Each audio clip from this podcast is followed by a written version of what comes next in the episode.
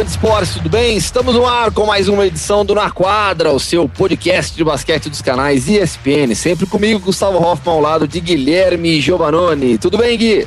Tudo bem, Gu, tudo ótimo. Mais uma semana cheia aí de basquete, principalmente de NBA nos canais ESPN. Essa foi a primeira semana com três dias de rodada dupla uh, aqui nos canais ESPN, ou seja, muito NBA, e isso vai virar uma rotina.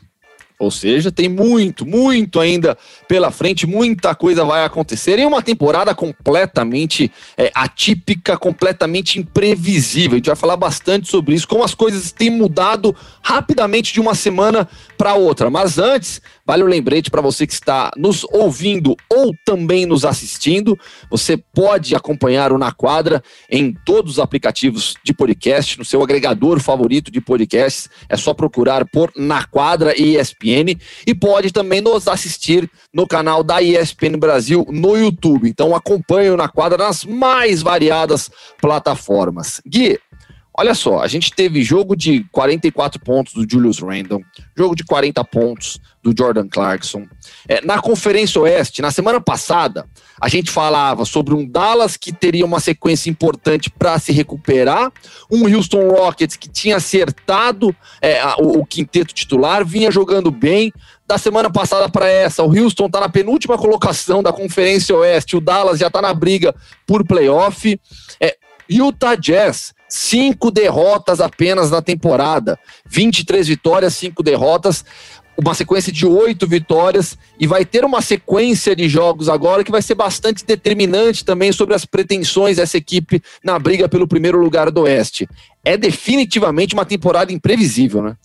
Sem dúvida, Gô. A gente está vendo aqui, principalmente, é questão de lesões, questão de, de, desfalques das equipes, que tem pesado bastante. A gente comentou sobre exatamente o Dallas, que ficou alguns jogos sem seis jogadores por causa dos protocolos de saúde, e isso foi penalizou bastante a equipe, agora conseguiu recuperar, perdeu um jogo espetacular que a gente fez aqui nos canais ESPN no domingo é, contra o Portland, que inclusive tema aqui de hoje, né? É, do, do Damian Lillard, um jogaço que a gente teve no domingo. E, e, a equipe do Houston, que agora que tinha se recuperado, aí acabou perdendo o Christian Wood. Uh, muitos jogos ou sem o John Wall ou sem o Ladipo, ou seja, só uma estrela jogando. Uma sequência fora de casa, acabou despencando na classificação ao mesmo tempo que do outro lado a gente também vê, né? O Atlanta que estava bem, agora perdeu jogos seguidos, já caiu lá para baixo. O New York Knicks, Gu, o New York Knicks está assim deixando o nosso querido amigo Fábio Malavase, torcedor do Knicks, muito feliz, né? Você até já citou aqui 44 pontos do Julius Randle uh, na última segunda-feira. É, então, assim, tá bem é, instável essa classificação e provavelmente vai ficar assim ainda um bom tempo até a gente começar a ter uma imagem melhor. Na Conferência Oeste, a gente já tem aí Utah Lakers e o Clippers também, né? Um pouquinho descoladinho, mas o resto tá bem embolado. E na, na, Conferência Leste, o Philadelphia, que tinha dado uma descolada, já perdeu três jogos seguidos, e aí já começa a embolar tudo de novo por lá também. Já ficou sem o Embiid, inclusive, no último jogo. Descansaram o Joe Embiid com alguns problemas nas costas, mas segue na liderança da Conferência Oeste. Philadelphia 76ers, 18-10. Milwaukee Bucks vem na sequência com 16-11 e o Brooklyn Nets 17-12. Lembrando, foi de esportes, que a gente grava esse podcast na manhã de terça-feira. Sobre essa sequência do Utah, pega duas vezes os Clippers nessa semana, na sequência o Charlotte Hornets, e aí na quarta da semana que vem pega o Los Angeles Lakers se emplacar três vitórias seguidas, chegar com 11 consecutivas para pegar os Lakers, aí vira tema principal do podcast na semana que vem, hein? Exatamente, né? Eu, olha, para mim não precisa nem três. Se conseguir duas vitórias aí, eles empatarem a série com Clippers, já é uma mensagem importante, né? Porque é exatamente isso. Essa é a grande dúvida em relação ao Utah Jazz. Estão jogando muito bem, sim, estão defendendo muito bem, sim, é, mas é em jogo grande que a gente vê se a equipe tem garrafa velha para vender na hora que, que importa, né? E, e, essa semana aí vai ser uma semana de fogo para eles. Uh, contra o Lakers, provavelmente, provavelmente não, já quase certo que vão jogar sem o Anthony Davis. O Anthony Davis que acabou agravando um pouquinho uma lesão no tendão de Aquiles. Não é uma, uma ruptura de tendão, né? Que é uma boa notícia isso, né? Mas fica fora pelo menos aí até a parada do All-Star Game. O Gui, antes então da gente é, falar sobre o Portland Trail Blazers, sobre o que tem jogado Damian Lillard, já que você citou o Anthony Davis, vamos lá, vamos falar um pouquinho da situação do Anthony Davis. Por quê? É, ele já vinha com um problema no tendão de Aquiles, e aí sofreu agora uma lesão também na panturrilha. Ele agravou o problema no tendão de Aquiles e soma a isso uma lesão na panturrilha. Daqui duas ou três semanas ele será avaliado novamente, mas, segundo alguns especialistas, é, jornalistas da ESPN também que cobrem é, os Lakers, o pessoal do The Athletic, quatro a cinco semanas, pelo menos ele fica fora. Qual é o impacto disso? É, no Los Angeles Lakers, além do fantasy que eu já que eu já adicionei o Caio Kuzma no meu time. Essa é boa. Gu, eu, eu, acho que o maior impacto aqui, é claro que vai fazer falta, o Lakers vai perder jogos que provavelmente não perderia com o Anthony Davis, uh, mas a preocupação não está aí nos resultados, a preocupação para mim é uma outra. Uh, a ausência do Anthony Davis vai exigir ainda mais do LeBron James. E vamos esquecer o fato que o LeBron James é um robô né? Vamos esquecer o fato que o cara uh, fisicamente ele sempre está surpreendendo, ele está tá sempre é, mostrando que ele tem a capacidade de estar em quadra em todos os jogos, como já, acontece, já está acontecendo nessa temporada. Porém, tem que lembrar, sim, que no final das contas ele é um ser humano, tá? Então ele tem 36 anos, ele está ficando 35, 36 minutos em quadra todo santo jogo, e isso, no longo prazo, talvez cobre um preço. Né? Eu acho que isso que é a preocupação mais do Frank Vogel. Ele tem que, lógico, se preocupar em ganhar os jogos, manter o Lakers nas primeiras posições da Conferência Oeste, mas mais do que tudo, além de recuperar o Anthony Davis, você tem que fazer um, um, uma administração de tempo aí do LeBron é, importante, eu acho, porque ele vai ser muito exigido nesses jogos em que o Anthony Davis não está. A equipe do Lakers é bastante completa? Sim. O Schroeder tá jogando muito bem, o Montrezl Harrell vem muito bem do banco. O Marc Gasol, apesar de não, não, não ser aquele Marc Gasol que a gente viu, é um cara experiente que ali encaixou muito bem nesse time também. Né? Caio Kuzma, que você colocou no Fantasy, tá jogando melhor. Mas a gente sabe, principalmente nos últimos quartos, na última semana, o, a equipe do Lakers fez três jogos seguidos com prorrogação. E com o LeBron James colocando a bola embaixo do braço no final do jogo resolvendo realmente, que é o que a gente espera que ele faça, né? Mas isso vai causando um desgaste, você pode ter certeza disso.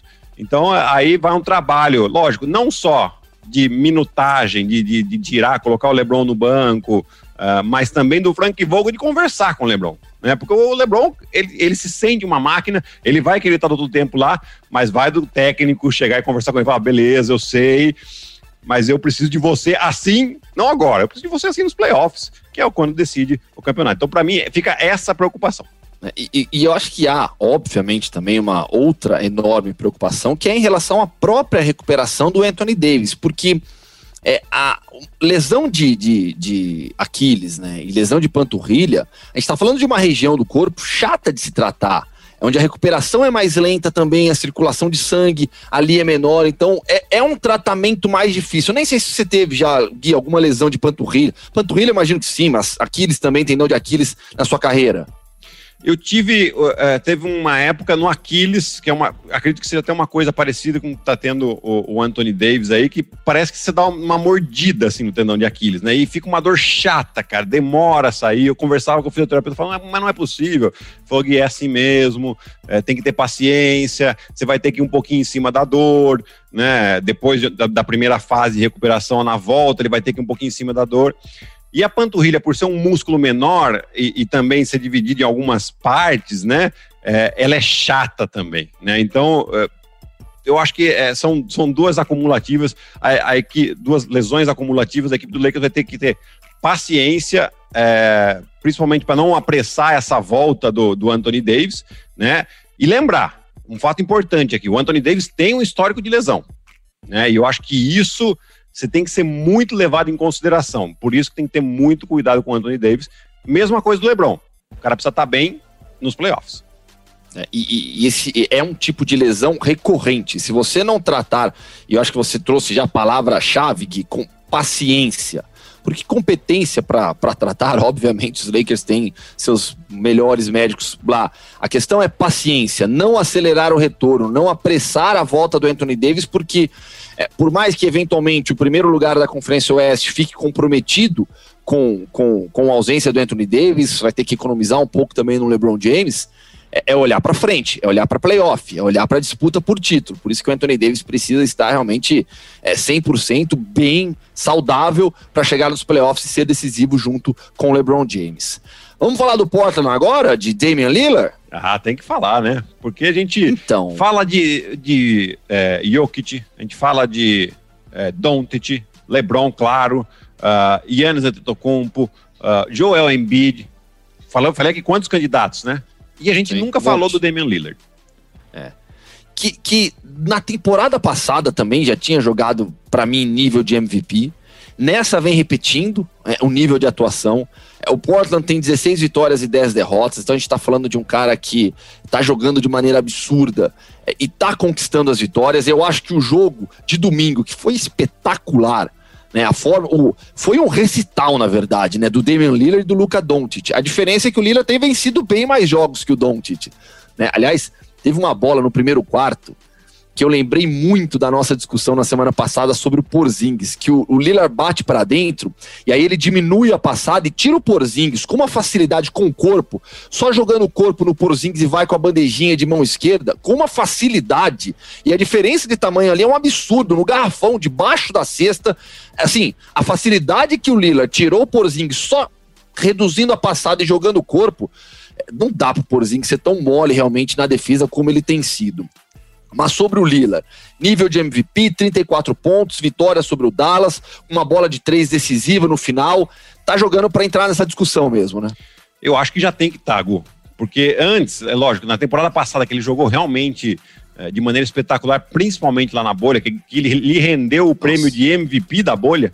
Né? Não sei se é, é que a gente tá, nem, nem tá lembrando disso, né? Porque é. pô, um prêmio ali para aquele torneio, ok. É, mas ele jogou demais. E por que, que ele não entrou na discussão de MVP da temporada? Porque o, o, o Portland classificou na Bacia das Almas ali. Né, na última vaga da Conferência Oeste, no play-in contra, contra o Memphis.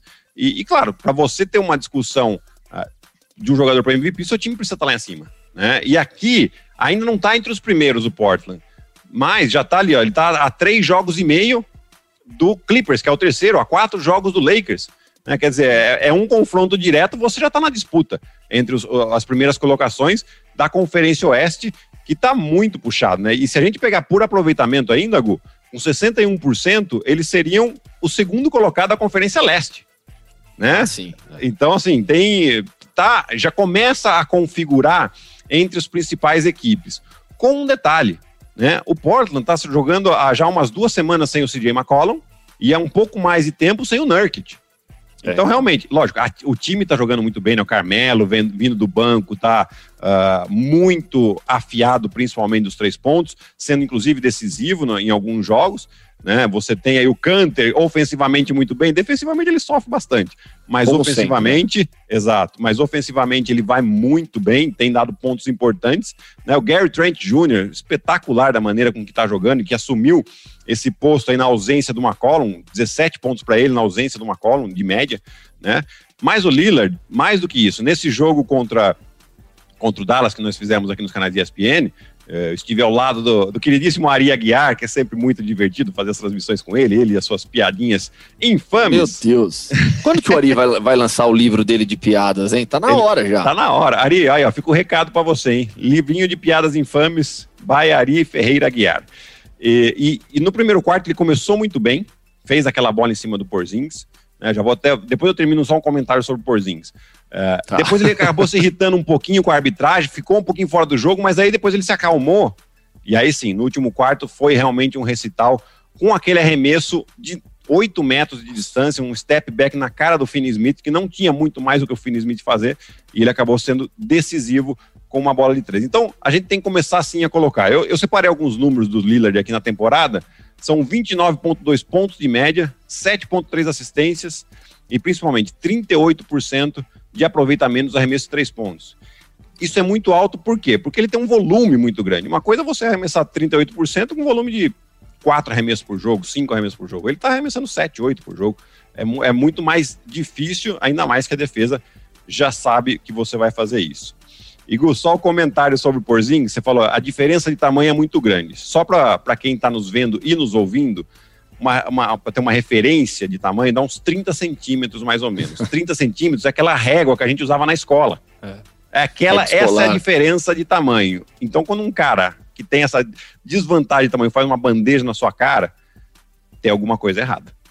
Não, e, e, e assim, e quando a gente fala de basquete, não é só, não são apenas os 30 centímetros na altura, tem a envergadura do Sim. Porzingis, que é, Sim. o cara é um albatroz de tão largo, né? Então, assim, tem isso a mais ainda. É questão de força mesmo, de, de famoso nojinho que o, que o, que o Zé Boquinha sempre fala. Para fechar o assunto do Damian Lillard, Gui, há alguns anos até, nem, não, não, é nem algo recente não, coisa de uns é, dois, três anos pelo menos, eu li uma matéria da Slam, uma revista especializada em basquete nos Estados Unidos, muito legal sobre o Lillard, mostrando também a liderança que ele tem no Portland Trail Blazers. Ele, ele, ele, é um pouco aquele. Ele é o líder técnico do time, naturalmente, mas ele é um pouco é um líder silencioso também. A gente não vê ele em quadra cobrando, gritando, falando, mas essa matéria é, citava que o Lillard nos bastidores, é um, ele é um cara que ajuda muito todos os outros jogadores, é, tá sempre em contato com todo mundo. Ela até, até citou alguns exemplos de que ele ficava mandando mensagens para jogadores mais jovens, para incentivar, para motivar, para não baixar a cabeça. Então tem esse aspecto ainda que é sempre importante que isso aumenta o reconhecimento dele, né? Ah, sim, né? E, e, além disso, né, Goa, durante a transmissão do, do último domingo, a gente uh, teve uma, uma, uma matéria falando da história dele que quando ele era criança, ele jogava basquete com caixa de leite. Né? Uma bolinha, uma caixa de leite, ficava tentando lá. E quando ele foi para a quadra a primeira vez, ele estava vivendo um sonho. É, o porquê disso? Porque eu acho que ele, quando com esses garotos mais novos, que provavelmente deve ter tido uma história parecida ou similar, ele tenta estimular, fala, ó, aonde você chegou? Vamos, vamos treinar então, vamos lá, vamos para quadra, vamos, vamos trabalhar mais, né? E, e, isso é legal. Você não precisa é, necessariamente ser um cara que está sempre muito ativo, falando com seus companheiros uh, durante o jogo para ser um líder. Né? Basta com o seu exemplo, basta que, com, com, uh, com que nos treinamentos você esteja incentivando seus companheiros, às vezes cobrando também. Né? Claro. A, a, cobrança também é uma forma de incentivo. Né? E, e, é aquela coisa que a gente sempre falava, né? Quando uh, durante o jogo, ah, não, o técnico tá pegando muito no meu pé, né? Às vezes a gente reclamava para um ou outro, para quem tá próximo, né? E a resposta que eu mais ouvi, pelo menos das pessoas próximas de mim, é: enquanto ele está falando com você, é porque ele é. se importa. Exatamente. Então eu acho que, que é tem, esse que é o fato. E, e, assim, de maneira bem básica, né? tem jogador que rende é, quando você passa a mão na cabeça dele, tem jogador que você que rende quando você dá um, um puta esporro. É assim que funciona. Cada um é de um jeito e, e, no basquete você lida demais com isso também, com essa parte, com essa carga mental e o técnico, a comissão técnica, todo mundo tem que entender os jogadores que tem é, no elenco e aí saber como motivá-los, como tirar o melhor de cada um. É, já que estamos falando de motivação, quem não está muito motivado onde está é o Blake Griffin que quer deixar o Detroit Pistons, quer ir para um contender, quer fazer parte de um time que brigue por algo maior nesta temporada da NBA. O problema, Gui, é que o Blake Griffin tem um contrato que ele assinou com os Clippers de cinco anos, no valor de 171 milhões de euros. Isso antes de ser trocado com os Pistons em 2018. Na atual temporada, o contrato é de 36,6 milhões. Na próxima, 39 milhões com player option, ou seja, ele decide. Na prática, é, ninguém vai querer esse contrato do Blake Griffin. Não estamos falando mais do Blake Griffin All-Star, do Blake Griffin que arrebentava nas enterradas, que conseguia ser dominante no garrafão. A gente está falando de Blake Griffin já mais experiente, mais velho, com médias na temporada de 12,3 pontos, 5,2 rebotes e 3,9 assistências. Ou seja, um contrato que não vale a pena. Ninguém vai fazer uma troca por esse tipo de contrato. Mas já se fala muito em um buyout, ou seja, uma rescisão de contrato para ele ficar livre e aí sim acertar. O Blake Griffin é um jogador que, nessas condições de buyout, não com esse contrato, tendo um papel mais secundário em um time forte, encaixa? Aonde ele encaixaria? Eu acho que ele poderia encaixar, né? Mas tem alguns pontos de muita atenção aqui, Gu. Então vamos lá, vamos fazer primeiro uma comparação com o Blake Griffin de duas temporadas atrás com essa temporada de hoje, que foi a melhor temporada que ele fez com o Detroit. Vamos esquecer até o, o Blake Griffin do Los Angeles Clippers. Né? Na temporada 18-19 ele jogou 75 jogos, Esse é um número importante para a gente prestar atenção. Com médias de 24,5 pontos, 7,5 rebotes, 36% de aproveitamento dos três pontos e 52% de aproveitamento de dois pontos. Na temporada passada, eu nem anotei os números dele aqui, porque ele só jogou 18 jogos. Foi. Ou seja, muito, muitos problemas de lesão, muito tempo fora. E nessa temporada aí, aqueles números que você falou, né? Em 20 jogos, 12,3 pontos, 5,2 rebotes e 31% de aproveitamento de 3 pontos. Ou seja, caiu praticamente pela metade os números dele. É, é um jogador que, além de não estar produzindo mais o que, o que já produzia, tem esses problemas de lesões, muitos jogos fora.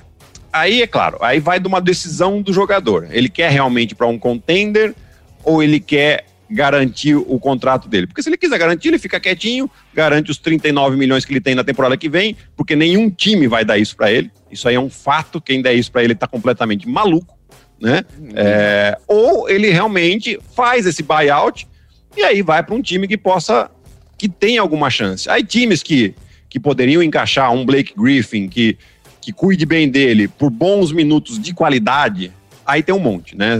O próprio Clippers seria um, um time interessante para ele. Uh, o Boston Celtics, do jeito que tá, tá passando por uma crise aí, pode, pode ter uma situação interessante para ele.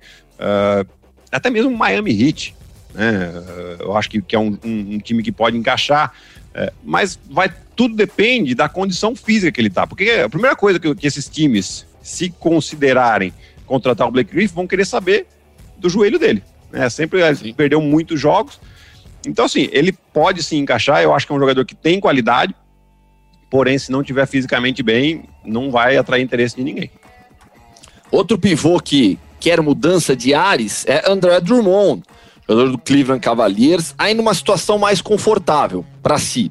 Por quê? Porque faz uma boa temporada, é, as médias dele são de 17,5 pontos, 13,5 rebotes, 2,6 assistências, é, um roubo, 1,6 roubos de bola e 1,2 tocos é, por jogo, 25 jogos na atual temporada. Tá jogando bem. O Cleveland é um time que briga por playoff na Conferência Leste.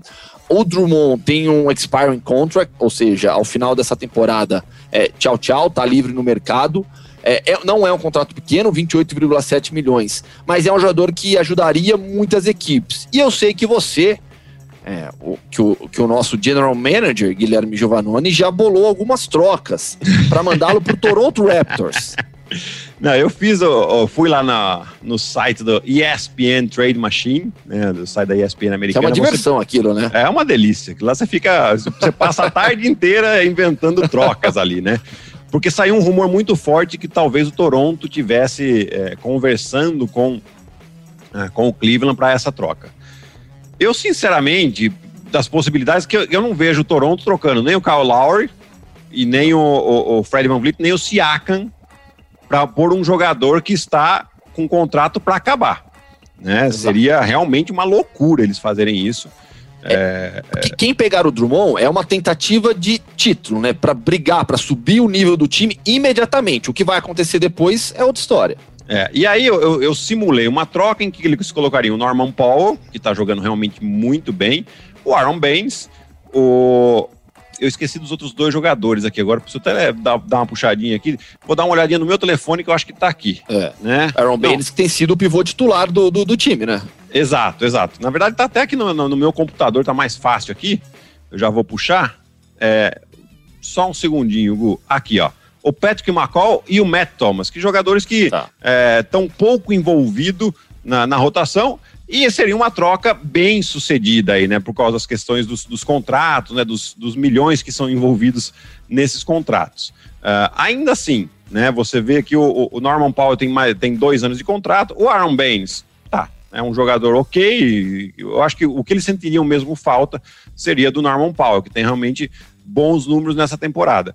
Mas ainda assim, você está trocando um pacote de jogadores por um único jogador que está acabando o contrato. É, seria para tentar realmente classificar a equipe para os playoffs. Né? Não, não, acho que, a chegada do Drummond uh, em Toronto uh, classificaria a equipe para brigar pelo título.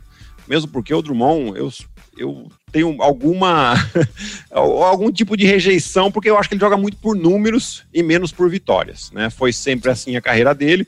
Ele não, é um não demonstrou. Traz estatística, é, ele traz estatística, mas não te ajuda no coletivo. Não, E mesmo o pessoal fala, ah, mas defensivamente ele é bom porque ele dá toco. Ah, tá bom, porque ele dá toco. Porque realmente, defensivamente, eu já vi cenas dele que você fala, se, se eu sou técnico, se eu sou de general manager, eu falo, gente, pelo amor de Deus, esse cara não, não serve pra gente, né? É, mas é um cara que, eventualmente, vai, o jogador vai ficando mais velho, ele vai entendendo que ele precisa mudar algumas, algumas situações se ele quiser vencer. Se ele quiser só fazer números, beleza, ele vai continuar jogando em times que não aspiram a nada e vai continuar fazendo os números dele, vai ter o seu nome na história, beleza.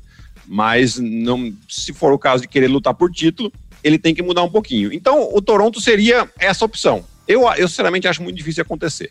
Uh, outras opções que teriam aí é uma opção de buyout, a mesma coisa que você falou é. lá com, com o Blake Griffin, né? Daí eles, ele rescindiria o contrato com o Cleveland e aí ele estaria livre para assinar com quem quiser. Quem mostrou interesse nisso foi o Brooklyn Nets, que realmente Sim. precisa de mais um jogador na posição de pivô. Tá só com o DeAndre Jordan é, como pivô de ofício mesmo, assim, para proteger o aro, para pegar rebote principalmente, que eles sofrem muito quando o DeAndre Jordan não está em quadro.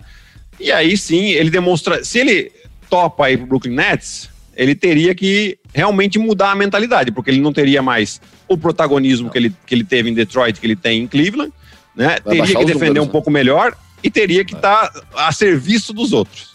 Né? É então aí seria uma, uma demonstração bem interessante.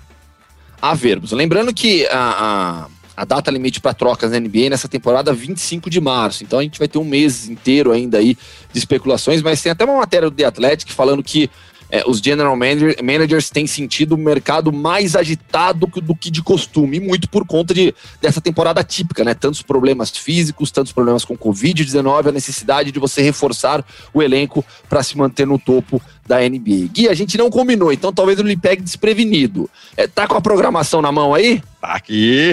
Ah, aí sim. Já deixo separadinho aqui, porque tem muito jogo. Nesta quarta-feira começamos com a rodada dupla de NBA, a partir das nove e meia com Houston Rockets e Philadelphia 76ers, e depois em seguida Miami Heat e Golden State Warriors. Na quinta-feira temos NCAA Iowa contra Wisconsin às nove da noite na ESPN 2. Na sexta-feira, mais uma rodada dupla com Chicago Bulls e Philadelphia 76ers às nove e meia da noite. E em seguida, Utah Jazz e Los Angeles Clippers, que nós falamos aqui, a partir da meia-noite, mais ou menos. No sábado, nós temos Miami Heat e Los Angeles Lakers, reedição da final da NBA a partir das 10h30 na, na ESPN. E temos o College Basketball às 8 da noite na ESPN 2, jogo entre Louisville e North Carolina. E no domingo, rodada dupla de novo. Temos Boston Celtics e New Orleans Pelicans a partir das 5 e meia da tarde. E Brooklyn Nets e Los Angeles Clippers a partir das 10 da noite. Para quem quiser, para quem gosta de ver mais uh, ah, uh, é, NCAA ou até mesmo a D-League, você tem no ESPN App, uh, disposição lá, jogo praticamente todos os dias, uh, tanto masculino quanto feminino do, do college basketball, e a G-League que já está pegando fogo na bolha lá em Orlando, né, Gu? Ou em Tampa? Sim. Não, tem Orlando, né? Tá em... Agora, não, tá em Tampa, tem, tá em Tampa, tá em Tampa, não é Orlando. Agora, agora, agora pegou, Gui, agora eu fiquei na dúvida. Tá bom. Mas, ah, o importante é que você vai estar na sua casa, no, no seu app, você pode colocar lá no computador e assistir, independente se vocês estão em Orlando ou em Tampa, você vai acompanhar. Tá a Flórida, pronto. Isso. É mais fácil. Aliás, você citou o Chicago Bulls, é, tem um papo já rolando aí no meio dessa, dessas tantas especulações de troca que o Chicago teria interesse no Lonzo Ball para é reforçar a equipe. Vamos ver o que vai acontecer nas próximas semanas. Fechou, Gui? Fechou, Gu. Mais uma semana cheia de assunto, assuntos bons, polêmicos. E na semana que vem, com certeza, teremos mais desses assuntos aqui. Vamos ver se o Utah Jazz será o tema principal ou não do podcast na semana que vem. Você acompanha o melhor do basquete no mundo, fã de esportes, aqui nos canais ESPN e Fox Sports. Valeu, Gui. Valeu, fã de esportes. Um grande abraço. Fique ligado. Esse foi mais um Na Quadra, seu podcast de basquete dos canais ESPN. Comigo, Gustavo Hoffman, ao lado de Guilherme Giovannone. Edição de Marcel Damasio e coordenação de Gabriel Veronese. Valeu, grande abraço. Até semana que vem.